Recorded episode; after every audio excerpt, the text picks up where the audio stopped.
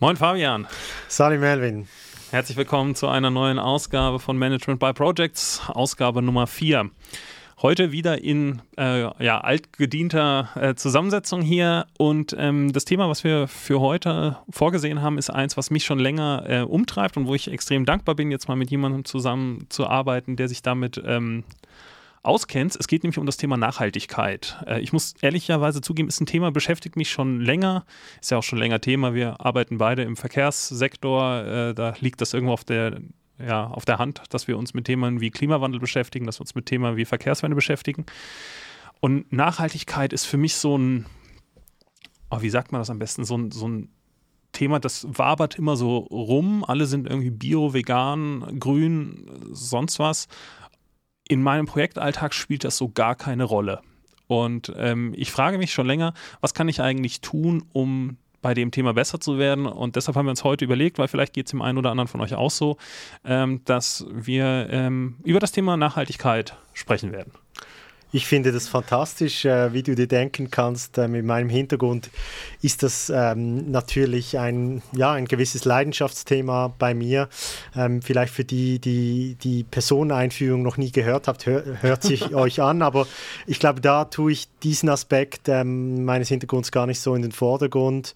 Ja, vom Hintergrund her, ich habe mal Umwelt-Naturwissenschaften studiert. Das ist wirklich aus naturwissenschaftlichen Perspektive eigentlich die ökologische Nachhaltigkeit ähm, vertieft und ich habe danach ähm, eigentlich sieben Jahre im Nachhaltigkeitsbereich als Berater äh, und Softwareentwickler von Software für Umwelt- und Energiemanagement ähm, gearbeitet und war dann auch ähm, ja, kommt ein bisschen darauf an, was man da noch dazu zählt, aber Minimum vier Jahre im Nachhaltigkeits- und Umweltmanagement ähm, der Schweizer Bundesbahnen tätig. Deshalb darf ich mir wahrscheinlich anmaßen, mich ein bisschen auszukennen.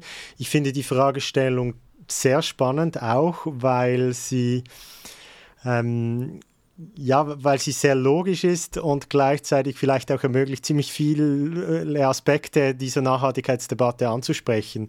Und etwas, was mir sofort einfällt, ist, ähm, was, denke ich, immer in dieser äh, Diskussion mitspielt, ist, ist hey, was ist generelle Aufgabe im Bereich Nachhaltigkeit einer Gesellschaft oder einer Unternehmung und was kann ich indi als Individuum ähm, da tun? Ähm, ich glaube, das spielt da so ein bisschen rein, weil du wirst Projekte haben, die haben explizit einen Bezug, wo du einen größeren Impact hast auf Nachhaltigkeit oder nicht. Du wirst andere haben, wo der irgendwie so nur ganz indirekt gegeben ist, oder? Und ich glaube, das war meine erste Antwort. Also die erste Frage ist, ähm, bist du in einem Projekt, äh, wo es überhaupt ja, das potenziell einen größeren Nachhaltigkeitsfootprint hat, oder? Oder eben nicht. Ja. Aber, aber, kann man das tatsächlich so klar unterscheiden? Also gibt es tatsächlich Projekte, die mal, mal krass formuliert, die nicht nachhaltig sein müssen?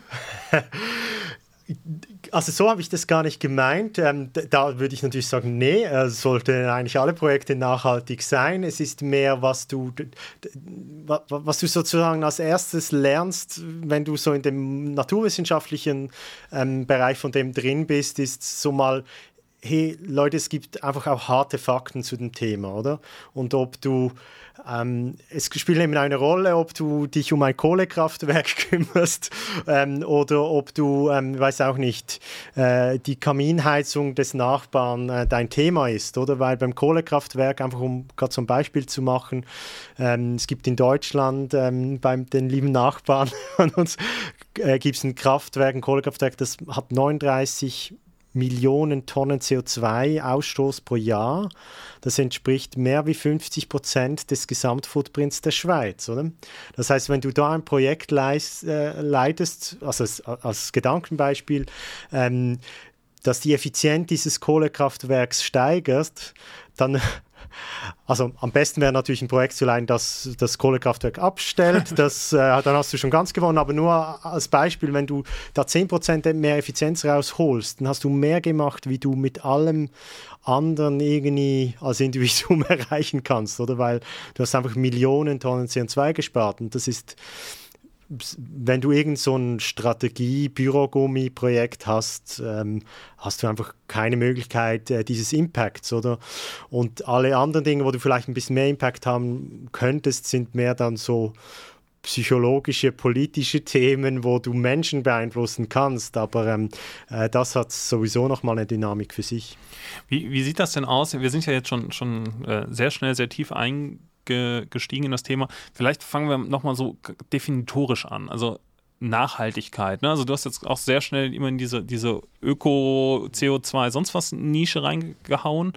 Ist das tatsächlich alles, was unter Nachhaltigkeit fällt oder gibt es da irgendwie ja, vielleicht fangen wir mal mit einer Definition an. ja, genau. Also es, es, es, ist ja grundsätzlich ist es hinter der Nachhaltigkeit das Prinzip der Enkeltauglichkeit. Also ich will eine Zukunft erarbeiten ähm, oder ich will so wirtschaften, wenn man es jetzt sagen wir mal auf die Wirtschaft bezieht, ähm, dass ich das auch noch, in, also dass meine Enkel das auch noch tun können mit den gleichen Voraussetzungen. Und äh, in dem drin wird dann eigentlich äh, zwischen, grob zwischen drei Bereichen unterschieden, also äh, eben ökologische Nachhaltigkeit, soziale Nachhaltigkeit und ökonomische Nachhaltigkeit. Und eben bei mir wird das immer wieder passieren, weil ich mich schwerpunktmäßig eher um die ökologische Nachhaltigkeit kümmere. Das stimmt aber eigentlich gar nicht mehr so, ähm, weil ähm, du automatisch, also diese Dinge sind verknüpft. Also du kannst ökologische Probleme nicht lösen, wenn du nicht die sozialen Aspekte davon auch im Blick hast und die ökonomischen logischerweise. Und dann gibt es natürlich auch noch soziale Themen, die für sich alleine stehen, die jetzt gar keinen ökologischen Aspekt haben müssen. Direkt, aber indirekt haben sie es natürlich auch, weil ähm, als banales Beispiel, wenn du arm bist, ähm, dann ist dir die Ökologie eben auch egal, oder? Ähm, das, das, oder du äh, kannst das, zumindest nicht so sehr darauf Einfluss oder darauf Rücksicht nehmen. Ne? Ob sie dir egal ist, ist glaube Ja, ja, das vielleicht war jetzt vielleicht zu schnelle Aussage, ja. ähm, sondern mehr, ähm, also ich rede jetzt über ganz arm. Also wenn du, wenn du nicht genug zu essen hast, dann wirst du dich zuerst um das hm. kümmern, oder? Das Maslow. Ne? Ja, genau, das ist diese Bedürfnispyramide. Ja, und auch es gibt, eine, es gibt auch eine Kurve dazu, wo du das wirklich auch zeigen kannst, wie der Umweltfootprint oder das, wie stark die Leute Umwelt wichtig ist, ähm, ist eine Funktion ähm, sozusagen des Wohlstandes, oder? Und ähm, ja. ich habe habe jetzt hier im, im Kontext von Fridays for Future und, und diesen ganzen Diskussionen, die da läuft, neulich, ähm, ich glaube, es war ein Interview gelesen von, von jemandem, der so eher aus der Wirtschaftsecke kam und der hat Nachhaltigkeit für sich definiert, du darfst, also so quasi, wenn du Geld auf die Bank bringst und du nimmst immer nur die Zinsen raus, dann sei das nachhaltig. Und dann habe ich mich so gefragt, so, das verstehe ich jetzt nicht. Also es er, erschien mir jetzt irgendwie sehr, sehr kurzfristig, weil das würde ja quasi bedeuten, du dürftest nur auch aus deiner aus deinen Profiten irgendwie heraus investieren und du darfst deine Substanz nicht angehen. Ist das tatsächlich so radikal? Weil das kann ich mir fast nicht vorstellen, dass ich meine, es, Nachhaltigkeit ist kein geschützter Begriff, oder? Das, ist, das wurde ja gerade am, im Anfang der Nachhaltigkeitsdebatte wurde das oft auch benutzt, um zu sagen, hey, das heißt ja gar nichts und was ist schon Nachhaltigkeit und so weiter. Und ähm, de, dem, ist ja de, dem ist ja nicht so. Also ich, ich, meine, eben bei der Ökologie ist es am einfachsten, aber du kannst es auch sonst definieren. Aber schlussendlich ist zumindest in meiner Interpretation, äh, sorry, wenn ich da ein bisschen philosophisch werde, aber es geht bei Nachhaltigkeit ja schlussendlich auch einfach um Ethik, oder? Also wie, was ist das korrekte Verhalten, sowohl im individuellen wie auch im, im, im, im, im gesellschaftlichen ähm, ähm, Kontext und dann bist du eben auch sehr breit, oder? Und, ähm, ähm aber wenn du dann in einzelne konkrete Themen reingehst, wie zum Beispiel Klimaschutz, oder dann ähm, gibt es dann wieder weniger Interpretationsspielraum Raum, oder? Dann kannst du es wieder, bist du wieder, wieder im Messen und so weiter. Genauso würde ich sagen bei Menschenrechten, bei anderen Themen. Also du, du, du kommst schon auch wieder ins Konkrete. Aber ich denke, das ist auch etwas Faszinierendes äh, an dieser Diskussion für mich immer. Eben, ich habe es am Anfang schon angetönt, sozusagen das Individuelle versus das Gesellschaftliche.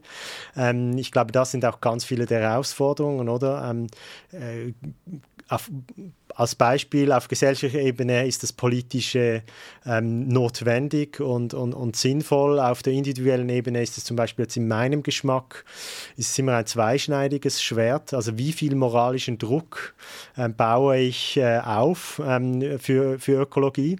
Ähm, und ich glaube, das passt auch zum Projektkontext dann wieder, oder? Also ist es, ähm, äh, wie gehe ich das Thema an? Und, und ich bevorzuge da immer eigentlich eine eine eher, ähm, ja, eine eher sachliche Perspektive auf, auf das Ganze, oder?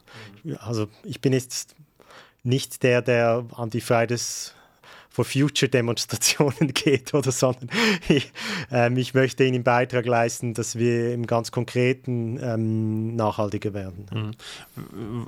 Du hast es ja gerade schon angesprochen, dass Nachhaltigkeit ist irgendwie ein total breites Feld und ein Thema, was uns ja dabei hilft, die, ähm, die Breite so zu verstehen der, der Nachhaltigkeit, sind diese Sustainable Development Goals von der UN wenn ich das richtig verstanden habe, also es gab ja mal so die, diese Millennium-Ziele, wo dann so Themen auch drin waren, wie irgendwie den Hunger besiegen und, und oh, ich krieg sie, ich krieg sie gar nicht zusammen. Die sind ja abgelöst worden vor, ich glaube, noch gar nicht allzu langer Zeit durch 17 neue Ziele. Kannst du da mal vielleicht zwei, drei Takte zu sagen, was ist das eigentlich? Und vielleicht können wir da dann auch mal ein bisschen eintauchen in was, ja, was bedeutet das jetzt eigentlich für, für so ein Projekt? Mhm. Ähm, ich meine, es, es, es, im Nachhaltigkeitsbereich ist eine, eine der Herausforderungen ist ja, dass du, es ist ja eigentlich wie ein Metathema, Thema, oder? Also sagen wir mal, in den menschlichen Tätigkeiten oder wirtschaftlichen Tätigkeiten ist ja selten, außer du bist Berater oder so, ist ja selten einfach Nachhaltigkeit per se das Thema, sondern es ist immer, ist die konkrete Tätigkeit, die ich mache, ist die nachhaltig? Also stelle ich auf eine nachhaltige Art und Weise Essen her, konsumiere ich eine nachhaltige Menge von Essen etc. Beschäftige ich keine Kinder. Genau, deshalb findest du im Nachhaltigkeitsbereich einfach zig solche Kriterien, Beurteilungs, Beurteilungsmethoden ähm, und so weiter. Ähm, äh, ob etwas nachhaltig ist. Und du kannst so sagen, eine der höchsten äh, ja, Leitlinien, äh, die es da gibt, sind diese Sustainable Development Goals, weil sie auch Konsens eigentlich sind, wohin, also soweit es den in der UNO gibt, wohin sollten wir eigentlich uns insgesamt bewegen. Und die, die sind logischerweise, damit man das gut kommunizieren kann, äh, sehr einfach gehalten, sehr auf den Punkt. Ähm, dahinter verstecken sich natürlich unglaublich komplexe und große Themen. Also ich, ich kann da irgendwas mal zitieren. Ähm, ich meine, das erste zu, zu, zu Recht äh, äh, Sustainable Development Goal ist No Poverty, oder? äh, und dann geht so weiter, Zero Hunger, Good Health and Wellbeing und, und so weiter. Und da ist auch, ähm, ja, und da ist man sozusagen im ganz Abstrakten, ähm, dann das zu übersetzen auf ein Projekt, ähm, das ist dann eine ziemliche ja, eine ziemliche Challenge. Und gleichzeitig auch je nachdem, wo du wohnst, ist natürlich ein guter Teil dieser Ziele vielleicht gar nicht so dramatisch relevant oder höchstens dann, wenn du eine Beschaffung äh, durchführst oder aus einem, aus einem Drittweltland. Ja. Ja, wobei, äh, ist das tatsächlich nur irgendwie so Drittweltland oder so? Also, ne, gerade wenn wir jetzt vielleicht zurückkommen zum Thema CO2, das, was uns als Mitteleuropäer wahrscheinlich von, also ich habe sie jetzt nicht alle gelesen im Vorfeld, aber das, was uns wahrscheinlich so am nächsten ist, wird dieses Klimathema sein, behaupte ich jetzt mal. Ähm, beziehungsweise wahrscheinlich auch noch sowas wie, wie äh, Gender Equality, also äh, Gleichstellung zwischen Mann und Frau, ist durchaus auch in Europa ein Thema.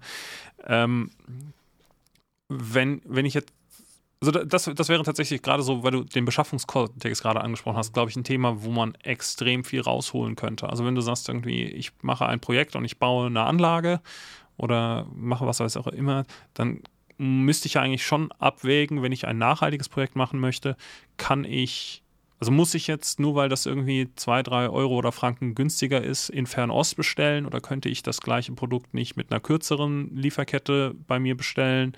Ähm, muss ich vielleicht auch unbedingt mit Zement arbeiten. Ne? Beton ist ja auch so ein CO2-Emittent, ähm, ziemlich problematisch. Aber auch so Sachen wie Kreislaufwirtschaft, also dass ich mir schon beim Bau der Anlage überlege, was mache ich denn am Ende dann ähm, damit.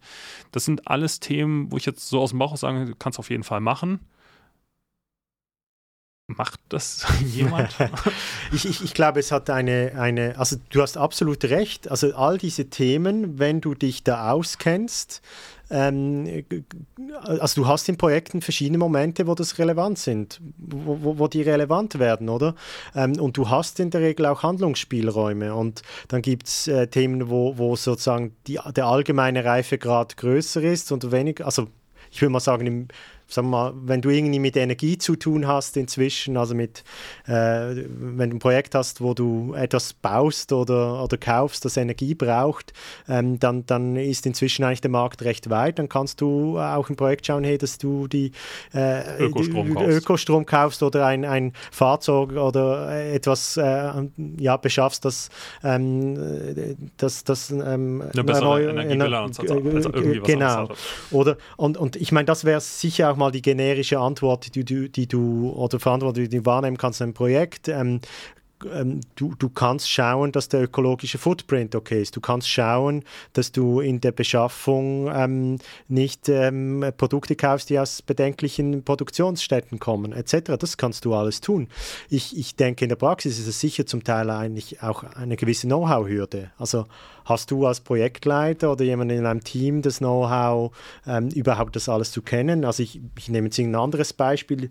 Ähm, hier steht auch Clean Water and Sanitation, oder? Also ähm, es gibt tausende Chemikalien, die das Wasser verunreinigen können, oder? Ähm, jetzt in einem Land wie der Schweiz gibt es Gesetzgebung dazu, die hinken immer ein bisschen hinter der Realität nach, aber sie, sie, sie gibt es. Ähm, und ähm, du, ja, im Unternehmen wird dann oft auch noch das Thema unter dem Thema Compliance das Ganze zusammengefasst, dass du irgendwie nicht, da geht es also um die ganz großen Schnitzer, die du tun kannst, wenn du wirklich gegen Gesetze verstößt. Aber ich denke, es ist hauptsächlich wirklich ähm, ähm, eine, es gibt eine kleine Know-how-Hürde. Also so habe ich das auch erlebt in der SBB, ähm, jetzt im, im, im, Nachhaltigkeitsmanagement, wenn, wenn ihr versucht oder wenn wir überlegen, wie, wenn dort überlegt wurde, wie können wir jetzt Projekte unterstützen, solche Überlegungen haben wir auch gemacht, wie kann man konkrete Beschaffungsvorgänge unterstützen, äh, wie, wie, helfen eigentlich den Leuten, die jetzt wie du ähm, sozusagen motiviert werden, im Alltag mehr zu machen? Und dass du, ja, würde ich sagen, die erste Herausforderung ist, da die Zeit zu haben und die Ressourcen und, und die Kompetenz, ähm, das auch zu tun. Und ähm, das heißt aber nicht, dass wenn der Wille da ist, es nicht Möglichkeiten gibt. Ja? Ich komme ja quasi äh, professionell aus der Veranstaltungsbranche und was, glaube ich, auch viele unserer Hörerinnen und Hörer schon ähm, erkannt haben, ist, dass auf vielen Konzerttickets zum Beispiel mittlerweile so ein CO2-Aufschlag drauf ist oder auch wenn ich irgendwie was bestelle, ähm, dass ich da irgendwie klicken kann und für 30 Cent mein Gewissen ähm, erleichtern kann. Also das scheint ja auch ein richtiger Markt für quasi zumindest bei dem Klimathema ein Outsourcing dieser ganzen Problematik äh, zu bestehen. Ist das problematisch oder kann ich das mit gutem Gewissen machen? Weil ich habe tatsächlich auch für mich privat schon so überlegt, eigentlich könnte ich ja auch jedes Jahr, ich mache meine 35 Flugreisen, immer schön weit Landstrecke und äh, fahre weiterhin meinen Verbrenner, weil zum Glück verdiene ich ja genug Geld und dann kaufe ich mich Ende des Jahres mit irgendwelchen äh, für mich äh, erstmal nicht sonderlich dubiosen äh, Webseiten, die mir dann versprechen, dass sie irgendwo Mangroven pflanzen oder was auch immer die dann damit machen, kaufe ich mich damit frei. Wie seriös ist sowas? ähm, also ich glaube, prinzipiell kannst du mal sagen, jetzt nur von den Offsetting-Projekten per se ähm, gibt es da die ganze, die ganze Spannweite. Es gibt sicher auch Leute, die das äh, bewusst oder halbbewusst ähm, sicher auch ähm, ab und zu missbrauchen. Grundsätzlich ähm, sind solche Offsetting-Projekte aber real, die sind ähm, standardisiert, reguliert und so weiter. Also die, die gibt es. Ähm, das heißt, im, im konkreten handwerklichen, ähm, also spart ein Projekt X in äh, in Malaysia wirklich das CO2, ich glaube, da ist es okay. Ich persönlich, aber das ist dann, gehen wir gleich, das ist so mehr dann wirklich eine, auch eine Frage der politischen Meinung oder Einschätzung und so weiter. Ich persönlich bin auch immer ein bisschen skeptisch. Ähm, auch weil ich mal in der Entwicklungszusammenarbeit gearbe äh, gearbeitet habe.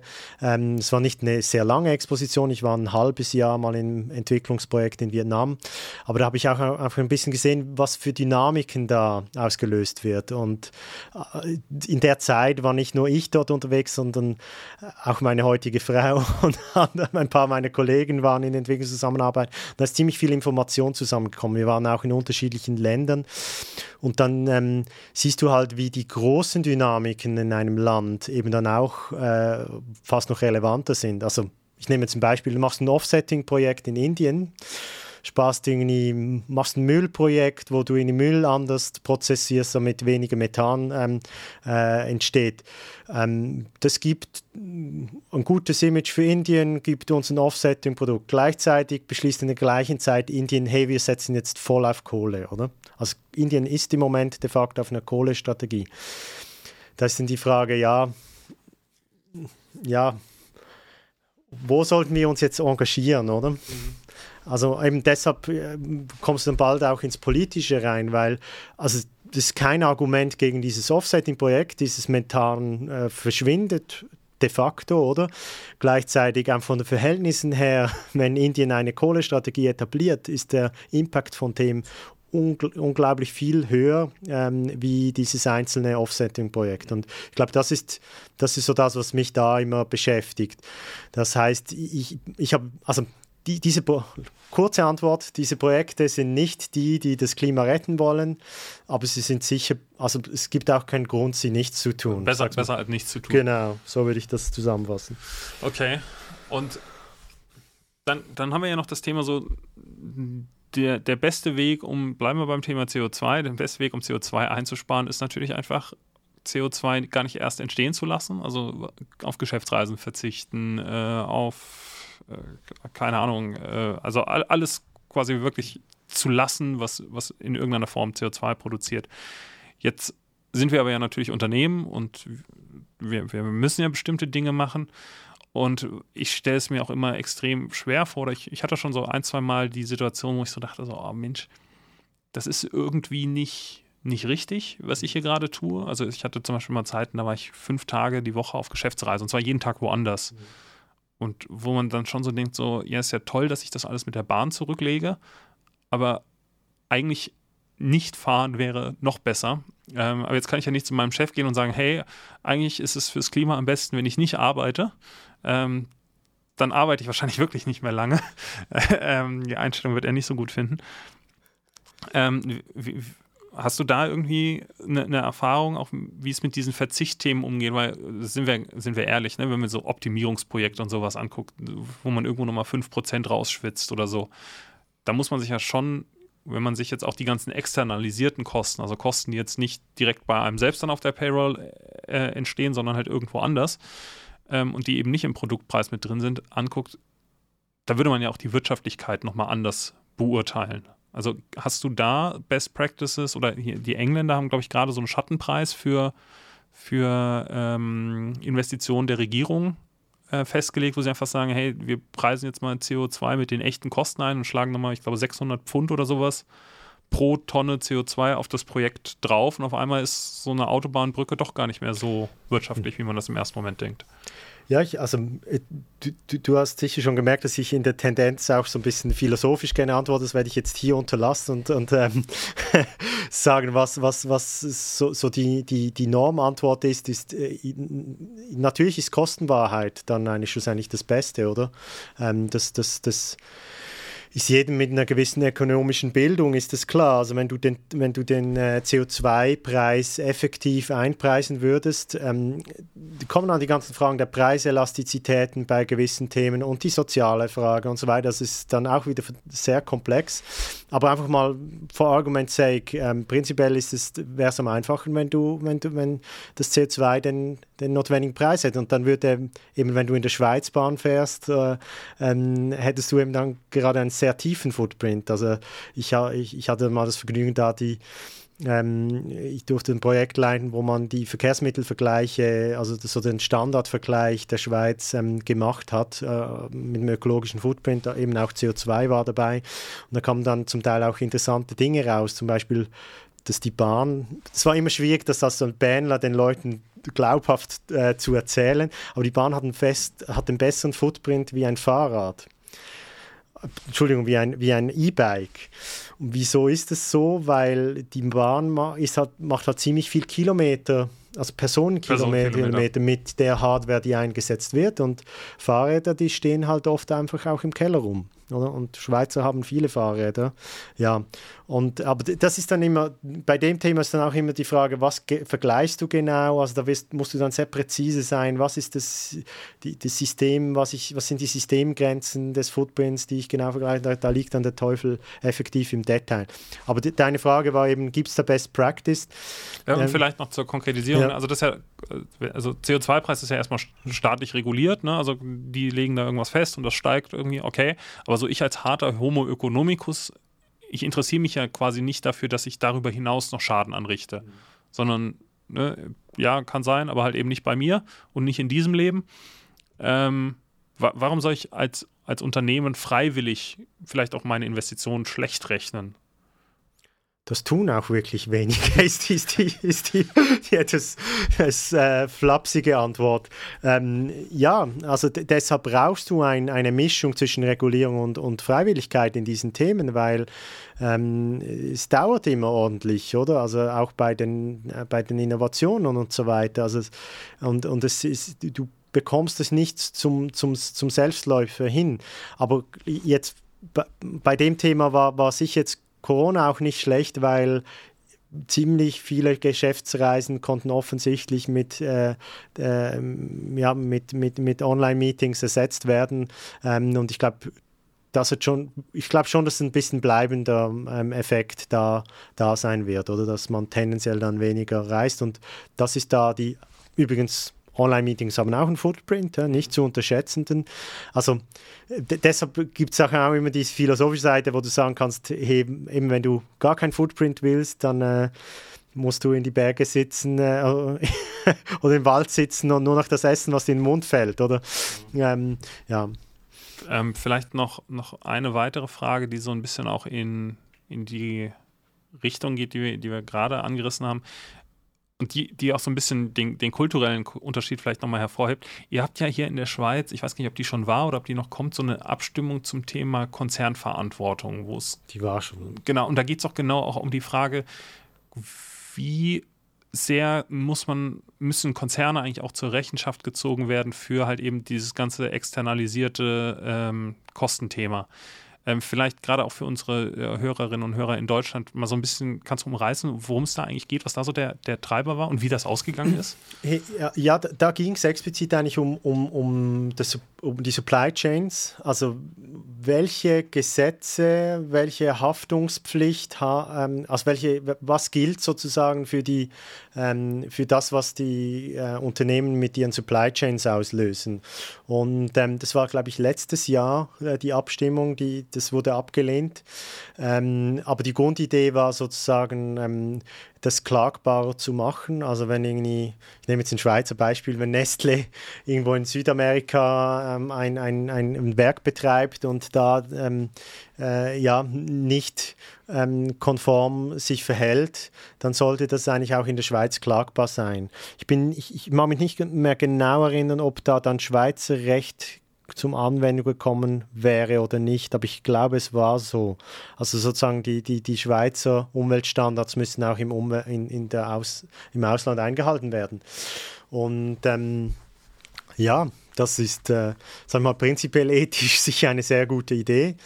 Ähm, und ähm, gleichzeitig, ja, kannst du dir vorstellen, welche Argumente da dann wieder gezogen haben, um, um das abzulehnen. Man hat dann Bedenken gehabt, dass man den äh, Schweizer Unternehmen Wettbewerbsnachteilen äh, verursacht. Einerseits und andererseits, dass dann eben auch Unternehmen nicht mehr in die Schweiz äh, mit ihren Standorten kommen würden. Ähm, Genau. Wie weit das stimmt und so weiter, das wäre dann auch wieder eine längere Debatte. Ja. Aber die, die, was ich da spannend finde an dem ähm, Thema ist, ist, weil das ist oft in diesen Debatten drin, ist, wie weit geht dann deine Verantwortung, oder? Ähm, also, wenn du etwas kaufst, hast du die Verantwortung für alle, die irgendwie beteiligt waren bei der Herstellung des Produktes. Ähm, um, um, wie viel Verantwortung hast du da, oder? Und ähm, eine, eine, radikal, eine radikale Haltung wäre, ähm, du hast die volle Verantwortung, oder? Ähm, und eine andere radikale Handlung wäre wahrscheinlich, du hast gar keine mehr, oder außer deiner unmittelbaren ähm, Handlung, oder? Und ich glaube, was man da für Meinungen hat, geht ein bisschen in die Richtung. Wohingegen bei, der, bei den Konzernen ist ja so, wenn du dann effektiv eine Zweigstelle besitzt in einem anderen Land, dann ist ja die Verantwortung sehr unmittelbar, oder? Also nur damit der Eindruck nicht entsteht, natürlich gibt es in Deutschland auch ein äh, Lieferkettengesetz und ich habe das gerade hier auch parallel nochmal recherchiert. Das Europäische Parlament beschäftigt sich auch mit dem Thema. Ähm, also das ist jetzt nichts, was schweizspezifisch ist und ähm, all die Unternehmen, die jetzt quasi aus Deutschland und der EU abwandern wegen dem Lebensmittellieferkettengesetz, äh, finden dann in der Schweiz eine neue Heimat. Ähm, so, jetzt, jetzt, sind wir ja kein Politik-Podcast, sondern ein ähm, Projektmanagement-Podcast und du hast es eben schon, schon angetönt. Ähm, du hast ja Nachhaltigkeitsprojekte gemacht wie, wie kann man sich das denn vorstellen? Also wie unterscheidet sich das von einem Investitionsprojekt oder von einem, von einem ähm, keine Ahnung, IT-Entwicklungsprojekt? Ähm, ist das irgendwie groß anders oder laufen die, also keine Ahnung, wie, ich stelle mir allein schon den Auftrag schwierig vor. Kriegst du den Auftrag, äh, mach mal nachhaltig? Oder?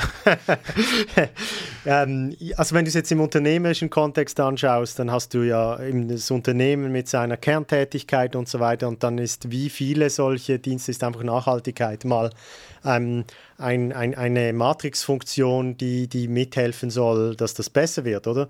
Und ähm, wenn du jetzt im Bahnunternehmen bist, wie der Schweizer Bundesbahn, hast du mal einen Vorteil schon ähm, per se, äh, dass das Produkt vergleichsweise, oder das ist das Wichtige, alles ist immer nur vergleichsweise besser, oder? Das war wie die Frage zum Anfang. Ähm, am besten ist eigentlich sterben, wenn beim Thema Footprint oder. Und, und vorher nicht zu viele Konservierungsmittel ja, ja, essen. genau. Von dem her ist es immer vergleichsweise und, und, und das, das macht es schon mal ein bisschen einfacher. Und ähm, trotzdem hast du dann beim Großunternehmen du gehst da wirklich analytisch vor. Das ist mal die, die erste richtige Arbeit. Also, du, du, also das ist auch in all diesen Standards drin. Also es gibt zum Beispiel ISO 14001 fürs Umweltmanagement und da ist immer drin, dass du zuerst mal analytisch vorgehst und schaust, äh, wenn wir jetzt beim Thema CO2 bleiben, wo ist dann der größte Impact, der du hast? Und dann ist immer die Frage, das passt jetzt zur Frage vorher oder wie weit machst du deine, deine Systemgrenze, die du anschaust? Also ist es nur deine unmittelbaren Tätigkeiten, also alle Emissionen, die aus Auspuffen oder Kaminen kommen, äh, von Objekten, die du besitzt? Oder gehst du weiter? Sagst du, ja, Stromkauf, das betrifft mich jetzt auch noch sehr stark. Oder du kannst dann noch viel weiter gehen und sagen, hey, alles, was ich mit meinen Einkaufstätigkeiten auslöse, ist relevant.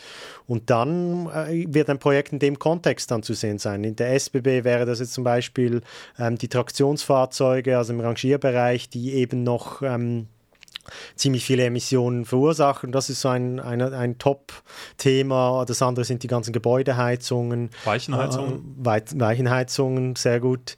Ähm, und ähm, dann machst du Projekte in dem Kontext. Die Projekte an sich, die Projektarbeit an sich, die ist dann sehr, sehr ähnlich wie normale Projekte, oder? Sie haben einfach wenn du Pech hast, viel, viel weniger Priorität. Wohingegen, da muss ich ferner halbe sagen, da hat sich in den letzten Jahren ziemlich viel getan, also nicht nur bei den SBB, auch bei anderen Unternehmen. Ähm, das Thema ist schon viel höher auf der Agenda. Ähm, und, Aber ja trotzdem nicht omnipräsent. Ne? Also es ist ja jetzt nicht so, dass du sagst, keine Ahnung, wenn du ein Projekt machst und du musst schon irgendwie im Projektantrag reinschreiben, dass du dich dazu verpflichtest, keine Ahnung, CO2 zu reduzieren oder, oder, oder Wasser sauber zu machen oder, oder keine Ahnung was, sondern, ne? Also ja, da gibt es halt Leute, die haben äh, zufällig den gleichen Arbeitgeber wie ich und die machen halt irgendwas, aber dass das jetzt so breit verankert wäre in dem, was wir tun. Ja, das, das ist ein extrem guter Punkt und äh, da, also eben das ist dies, dies, meine Ausrede im Moment ist, das ist diese Know-how-Hürde ein bisschen, weil wenn du es dann reinschreibst, hey, spar mal CO2, ja, wie mache ich jetzt das, oder? Wo ist es wirklich relevant, da bräuchtest du dann, also äh, es ist so ein bisschen naiv argumentiert, aber ich würde sagen, ja, du brauchst halt überall so ein bisschen Nachhaltigkeitsexperte, der auch wirklich Ressourcen und Zeit bekommt, ähm, mit dir ein nachhaltiges Projekt zu machen, oder? Oder du, du bildest dich selber weiter, du lässt dich beraten. Irgendetwas von dem musst du tun. Ja, oder und, du musst und, es halt in die Governance kriegen. Also ich, wenn ich zum Beispiel an unsere Einkaufsprozesse drin denke, da, da steht ja dann zum Beispiel auch drin, keine Ahnung, dass du nicht korrupt sein darfst und unter welchen Bedingungen du keine Geschenke annehmen darfst und keine Ahnung, halt auch irgendwie was nachhaltige Beschaffung bedeutet. Ähm, aber so im Projektalltag ist das noch überhaupt nicht angekommen. Ja, es ist, das kannst kann man schon ein bisschen so sagen, das halt, weil man eben diesen ähm, Prioritäten entlang geht. Also da, wo es hohe Priorität hat, sagen wir mal Strom, äh, jetzt Bahnstrom, oder? Da ist es natürlich äh, sogar strategisch verankert. Also ist, da ist es zum Teil dann Teil der, der Teilstrategien. E-Fuel äh, und sowas. Genau. Oder da, ist, da, da hat man sich schon drum gekümmert. Aber wenn jetzt jemand irgendwie Schrauben einkauft, prinzipiell gibt es eine, eine Strategie nachhaltiger Beschaffung, aber dass denn das da in dem Projekt wirklich ankommt, oder? Ähm, da kann man immer besser werden. Äh, ja, und ich denke auch gar nicht mal nur an Beschaffungsprojekte, sondern wirklich so durch die, durch die Bank weg, dass du halt einfach echt sagst, keine Ahnung, wenn du ein Unternehmen, äh, ein Projekt mit einer gewissen Größe bist, dann hast du halt, keine Ahnung, musst du dich nochmal auditieren lassen oder, oder was auch immer. Ne? Also ich bin ja echt kein Experte, aber da muss ich schon sagen, also wenn ich irgendwie durch den Bahnhof laufe, dann schreien mich halt überall grüne Plakate an, dass ich vegan werden soll. Und auf der anderen Seite, wenn ich halt in meinen Berufsalltag gucke, dann ist es im Büro immer extrem warm. Ähm, es ist irgendwie alles angenehm so.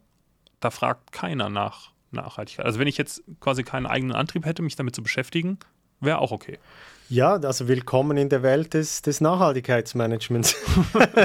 also das ist wirklich auch eine prägende Erfahrung und es ist auch, man kann es halt auch nicht so zum Vorwurf machen, weil in deinem Alltag ist das für viele Leute etwas, das sie eben nicht dauernd beschäftigt, oder?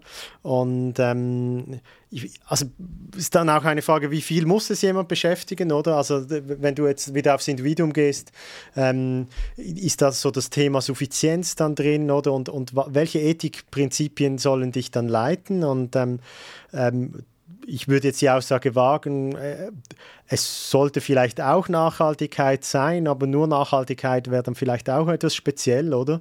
Ähm, es gibt vielleicht noch andere Dinge, die auch, ähm, und, und, und dann bist du da drin. Und ich glaube, in Unternehmen ist natürlich auch noch drin, äh, es gibt also es gibt dann auch so, ähm, ah, wir hatten das auch schon mal, also es gibt wie so eben diese Grenznutzen-Thematik äh, gibt es eigentlich auch beim Nachhaltigkeitsmanagement, oder? Du hast eine ähm, wir hatten das übrigens auch Studien gemacht. Also du kannst schauen, welche Maßnahme jetzt im Kontext des Unternehmens X bringt wie viel CO2-Einsparungen. Und dann gibt es halt zehn Maßnahmen, die zahlen richtig ein. Und dann, äh, wenn jemand die letzte Maßnahme, ich weiß nicht, ein Projekt darf nur ein Bleistift äh, benutzen, nicht zwei, die bringt dann halt nichts mehr, oder? Und ähm, ich glaube, das ist auch rationell so vorzugehen. Also auch weil du dann, sobald die Leute sich mehr damit beschäftigen, würdest du wahrscheinlich auch in der Organisation etwas ermüden, wenn du ihnen dauernd für Peanuts sozusagen dann auch noch ähm, da ähm, Aufmerksamkeit abverlangst. Ähm, aber sonst, ähm, ja, bei dem Thema hast du immer Raum nach oben, oder? Mhm. Ähm, und das ist, ja, das wird, ich glaube, ich glaube, diese Diskussionen werden sowieso noch mehr zunehmen. Prinzipiell macht man sich natürlich auch etwas vor. Also gerade die Schweiz hat natürlich ihre ganzen Industrien ähm, gerade in den 90er Jahren, Ende der 80er Jahren massiv ins Ausland verlagert, wenn du so willst, also in die Lieferketten. Das heißt, deshalb komme ich auch immer wieder mit diesem Einkauf, oder? Wir haben gar nicht mehr viel schwere Industrie und, und die wirklich heftigen Schleudern. Alles Brainwork, ne? Ja, das, das, das, das wird jetzt eben mit, den, mit, der, mit dem Kohlestrom in China und in anderen Ländern ähm, hergestellt, oder? Und dann äh, ist auch der Handlungsspielraum hier nicht mehr so gewaltig, ja. Ja. Cool. So, jetzt ist schon wieder ganz schön viel Zeit äh, rum. Äh, wir sind schon wieder am Ende der heutigen Sendung. Wir hoffen, euch hat das gefallen. Wir hoffen auch, dass der eine oder andere von euch vielleicht eine ähm, Erfahrung aus dem Thema, äh, wie Nachhaltigkeit bei euch gemacht wird. Vielleicht habt ihr ein, ein Nachhaltigkeitsmanagement, das da stärker in Projekte reingeht. Vielleicht macht ihr irgendwelche Berichte ähm, zu dem Thema. Würde uns extrem interessieren, was es da ähm, an Feedback von eurer Seite gibt. Nutzt dazu gerne unser Forum managementbyprojects.com slash community. Nutzt unser Forum freuen wir uns extrem über Feedback ähm, zu dem Thema. Und ansonsten hören wir uns wieder in zwei Wochen, dann zu einem anderen Thema. Und bis dahin wünschen wir euch alles Gute. Ciao. Macht's gut.